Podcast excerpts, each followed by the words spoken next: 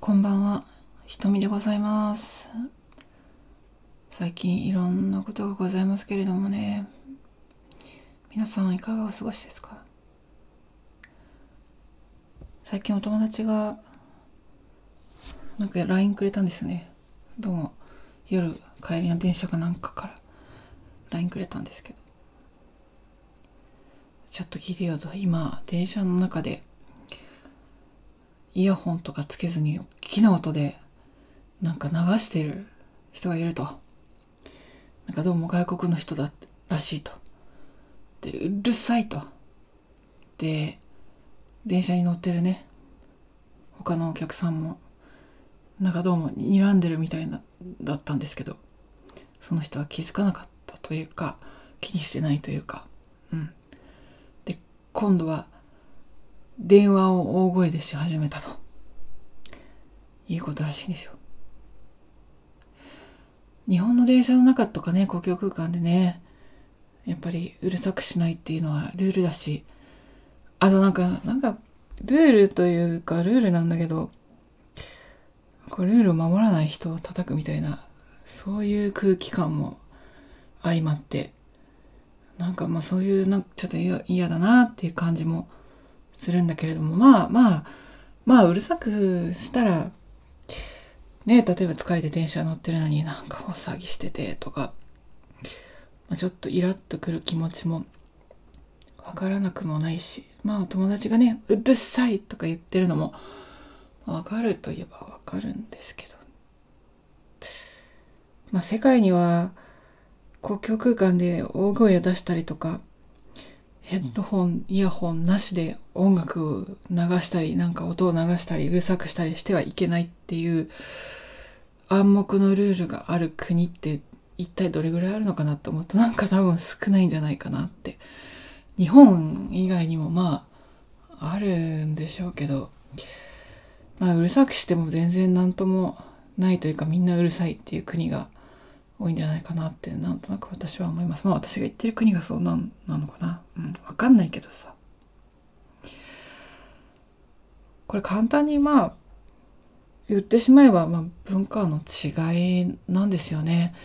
だからその人に対してうるさいとかものすごい悪いことをしているとかその人がすごく悪い人である悪意を持っているとかいうことでは全然ないわけなんですよ。でもパッと見て、わ、うるさい。パッて見て、ルール、ま、ルール破ってる。あ、破ってるじゃない。ルール破ってる。そういうふうに思っちゃうと、なんか敵意みたいなのが生まれちゃう。これって怖いって感じるんですよね。だってその人の国に行けば多分電車の中とかバスの中とかみんなすごい大声でうるさかったりとかね、わかんないけどさ、どこの国の人か。まあ、うるさかったりとかするんでしょうよ、おそらく。で、それが普通なんですよ、その人にとっては。うん。だから悪意があるわけでも悪い人なわけでもなくて、ただ単にルールが違う。日本の人だって海外に行ったら、あの、海外の人が信じらんないって思うようなことをやらかしてるわけですよ。あの、ラーメン音立ててすすったりとかさ、蕎麦をすすったりとかさ、そういうのマナー違反だからね。国によってはさ。うん。まあ、そういうことなんですよね。でもここでよ、ここでさ、郷にいれば郷に従えとか言う人もいるかもしんないけど、その言葉って結構怖いと思ってて。なんかさ、無理やりルールに従えっていう響きがするんですよね。理解もしてないのに。その人の出身国がどこでどういう文化の中で育ってきてどういう価値観で生きてきて。まあ社会的な価値観と個人的な価値観があるかもしれない。でもそんなんがさあの電車に乗っている多くの人たちとは違ってたわけですよ。それだけのことなんで。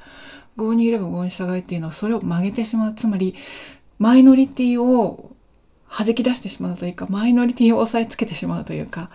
なんかこう多数決みたいな怖さがあるんですよね。多数だったら正しいわけじゃないから。少数、多数決はいつも少数派を無視するわけだから。なんかこう、それで、あ、はい、めでたしめでたしにはならないんだよね。わかるよ、なんかうるさいと、やっぱり、あ、もうなんかまたって思うのはわかるけど、うん、ちょっと、ちょっと引いて考えてみれば、うん、ルールが違うだけ？なんか寂しいなと思ったんですよ、それで。うるさいって思っちゃうのが。うん。まあ、ちらっと思うかもしれないけど、うん。それで片付けたら、永遠に理解し合えないっていうか。多様性っていうのは、違いを受け入れるっていうことじゃなくて、うん、なんていうのかな。だからといって、あ、うるさいね、仕方がないねっていう、うん、なんか、そういうことでもなくて、なんかまずそれを理解することから始める。なんか悪いことをしようとしてやってるわけじゃないんだから。かといって、じゃあ、あの、よその国の人なんで、うるさくても OK ですって、まあそうはならないかも。ならないですよね、まあ社会。なりにくいですよね。これ難しいんだよね。だから、誰かとの違いっていうのは、理解できなくてもいいんだけど、受け入れなくてもいいんだけど、ちょっと受け止めるっていうか、うん、あ、こういうことなのかなって想像してみるとか、そういうことがない限り、なんか恐ろしい溝が広がっていっちゃうような気がする。みんながうるさくした人を睨んだ時に、何かこう、恐ろしいものにつながっちゃうんじゃないかという気がして、まあ大げさだけどね、友達がうるさいねって、うるさいとか言って LINE 送ってきた。それだけのことなんだけどさ。って言わなかったけど、そういう文化の人もあるんだよね、いるんだよねって一応言ったけど、それだけしか言わなかったけど。うん。これ取るに足らないことっていう思うかもしれないけど、なんか私はすごく引っかかる気になりました。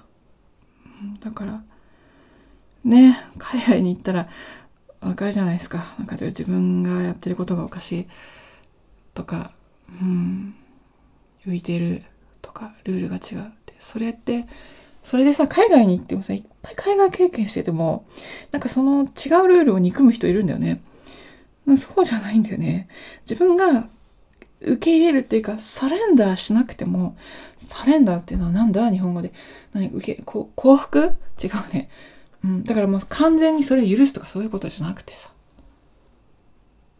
わからなくてもいいけど、違いがあるんだっていうことを理解しないと、先には進めないなってすごく思いました。SDGs の世界ですよ。SDGs ね、誰一人取り残さないっていう提案なんですよ。エコじゃないよ。SDGs は。てか、そんな話をしながら、今日も日が暮れました。皆様いかがお過ごしの秋でしょうか聞いてくださりありがとう。この辺で終わりにします。雨雲ラジオ瞳でございました。ごきげんよう。おやすみ。